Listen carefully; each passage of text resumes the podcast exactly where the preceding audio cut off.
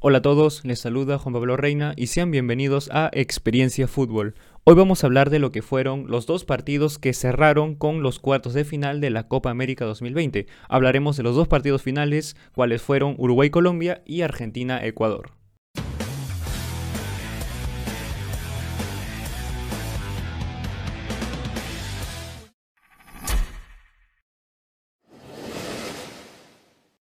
Bueno, comencemos hablando del Uruguay-Colombia, muchachos. Partido donde ambas selecciones no se hicieron daño en 90 minutos, lo cual lo llevó a la tanda de penaltis y lo terminaría ganando la selección colombiana por 4 a 2. Vemos la formación inicial que sacó Uruguay para ese partido, un 4-3-1-2, lo mandó Tavares y este fue el 11, Musler en el arco, Viñas, Godín, Jiménez, Inández en la defensa, Bentancur, Vecino, Valverde y de Arrascaeta en el mediocampo y volvían nuevamente la dupla matadora que tiene Uruguay, con es Cavani y Luis Suárez. Usualmente la selección uruguaya estaba optando últimamente con jugar con un delantero, cual era Suárez o Cavani, porque en este caso parece que volvieron a la delantera de dos porque De la Cruz no podía jugar este partido porque estaba con una lesión muscular y por eso posiblemente volvieron a los dos delanteros. Pasemos ahora con la selección colombiana y salió este 11. Ospina, Muñoz, Mina, Sánchez, Tecillo, Borré, Barrios, Cuellar, Díaz, Zapata y Muriel arriba. No estuvo cuadrado, no estuvo Uribe tampoco por acumulación de tarjeta amarillas y se sintió bastante su ausencia en la selección colombiana. Ya vamos a hablar de eso y yendo un poco a lo que fue el desarrollo del encuentro. Uruguay venía ligeramente como favorita pese a que en esta copa ha jugado con un nivel que deja bastante que desear, un nivel que deja bastante que desear. Y digo ligeramente favorita porque Uruguay tenía tres partidos sin perder, venía sin perder esos tres partidos y Colombia venía con tres sin ganar. Una estadística que poco favorable para la selección colombiana. El partido arrancó con, una, con un nivel bastante intenso, ida y vuelta, y eso le favorecía mucho a la selección uruguaya porque ya sabemos que Uruguay suele jugar mejor con ataques directos. Hemos visto en esta copa y en lo que ha ido de eliminatoria que Uruguay cuando tiene mucho el balón, suele tener poca creatividad y eso le permite a su selección rival aprovechar y evitar que le hagan mucho daño. Y también Colombia, en los primeros minutos, le suele marcar mucho antes de los 15, pero al menos como ya hemos visto para intereses colombianos esto no pasó. Hubo presión alta y numerosa de Uruguay tras las pérdidas de balones que tuvo Colombia, pero al final erraba mucho en el pase final Uruguay. Evitaban bien los defensas colombianos que el balón llegue a sus delanteros, cuales son Cavani y Suárez, que hicieron, a mi parecer, un mal partido. No solo por su rendimiento, sino porque los balones tampoco le llegaban. Tanto eh, Valverde, Arrascaeta, Bentancur, no le llegaban muchos balones, no le hacían llegar muchos balones.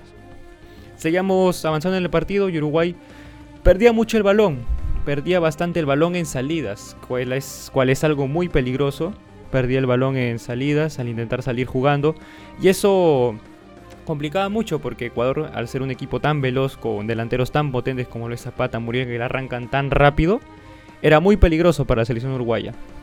A los 37 minutos, Uruguay dejó de presionar y Colombia hacía mucho daño hacía bastante daño desde las bandas al centro. Borré, Luis Díaz e incluso Zapata y Muriel retrocedían bastante para recibir el balón. Y ese ataque que se veía mucho en el extremo pasaba al centro. Terminó el primer tiempo, el segundo. Habían muchos centros en el partido. Y yo no creo que haya sido una buena idea para la selección uruguaya entrar demasiado. Teniendo a defensas delante como lo es Mina y Sánchez. Y Mina definitivamente sacó demasiados balones de centro. Si vemos la estadística de Jerry Mina, eh, tiene una valoración de 7.8. 7.8, eso, eh, eso le sube, eso le sube porque tantos balones rechazados le suben la estadística a un defensa. Al final, eh, el partido fue un poco más de lo mismo. La intensidad subía, en el transcurso del segundo tiempo la intensidad bajaba y al final en el 78 entró Cáceres, un cambio bastante interesante porque cada vez que entra Cáceres, Uruguay pasa a jugar con tres defensas y dos carrileros. Pero igual, poco le sirvió porque su mediocampo seguía sin conectar con los delanteros y eso permitió para a este partido ir a la tanda de penales. Donde empezó pateando Colombia, marcó sus cuatro penales y Uruguay lo metió Cavani, lo metió Suárez, pero fallaron Jiménez y Viña. y con una gran actuación en los penales de David Ospina, termina clasificando a su selección a las semifinales, donde esperaran rival, esperaban rival porque bueno, ya acabó, ya acabaron los partidos y el siguiente encuentro del que queríamos hablar, muchachos, es del Argentina-Ecuador, Argentina-Ecuador, partido muy bonito, muchachos, partido muy interesante que ya lo vamos a analizar en, estos momentos. Vamos a ver primero lo que fue la alineación de de ambas selecciones. Comencemos hablando de la Argentina, Martínez en el arco, Acuña, Otamendi, Pesela, Molina en la defensa, Los Chelso, Paredes y De Paul en el mediocampo, y arriba Nicolás González, Lautaro Martínez y Lionel Messi de capitán. Por parte de la selección ecuatoriana, tenemos a Galíndez en el arco, Preciado Arboleda, Incapié y Estupiñán en la defensa, Franco, Grueso y Méndez en el mediocampo, y arriba estaría Mena, Ener Valencia y Diego Palacios, muchachos. Comencemos ahora hablando de, lo que fue el partido final de estas, estos cuartos de finales de Copa América 2020. Y bueno, Argentina, su labor en este partido obviamente, como ves con la jerarquía de jugadores que tiene, era salir a proponer. Porque si Argentina no sale a proponer, se le complican bastante los resultados, muchachos.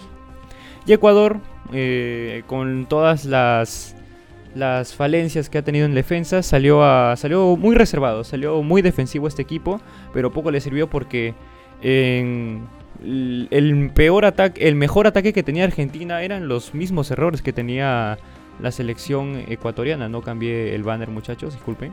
Ahí está, Argentina 3, Ecuador 0. Porque cerca de los 22 minutos, Grueso falla en un rechace bueno, no es un rechace, quería dar un pase atrás y al final le quedó a Messi que por poco marca el primer gol en solo 22 minutos, un balón que chocó en el palo.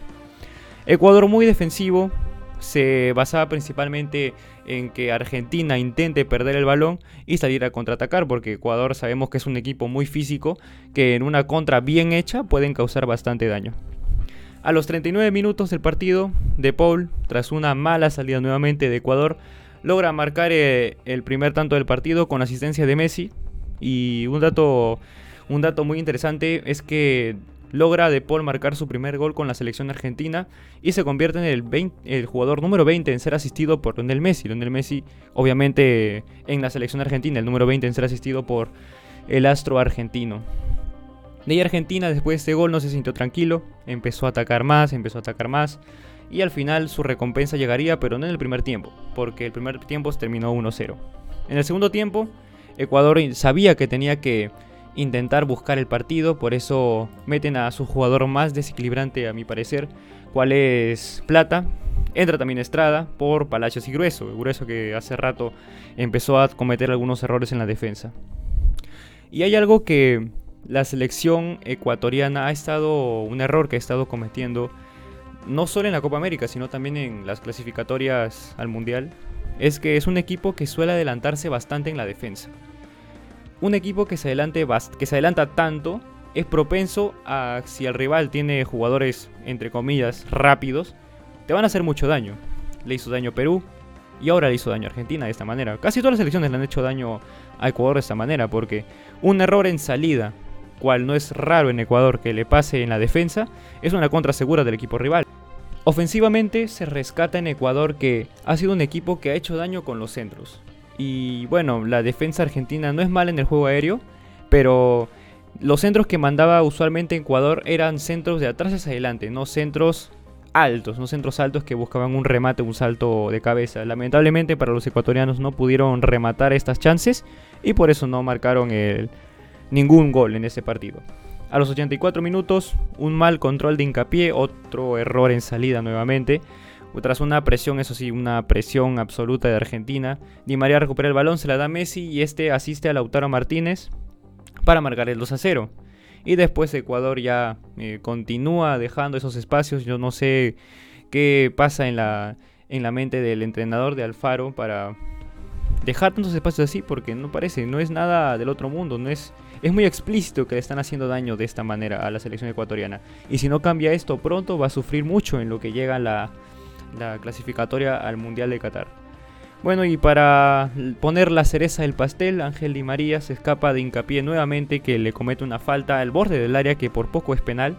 Para el 92 el gol de Messi de tiro libre y Messi que ya definitivamente puedo decir que es el jugador de la Copa América, ha sido el mejor jugador, el jugador que ha participado en más goles, 8 goles donde ha participado Messi. Y entonces con esta actuación notable del argentino, de todo el equipo mejor dicho. Argentina se clasifica a las semifinales de la Copa América 2020, muchachos.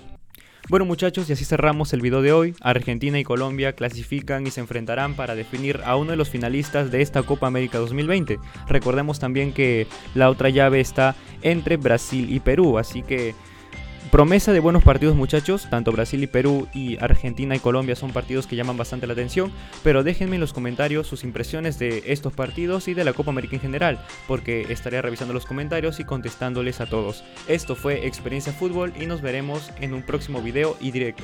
Suscríbanse.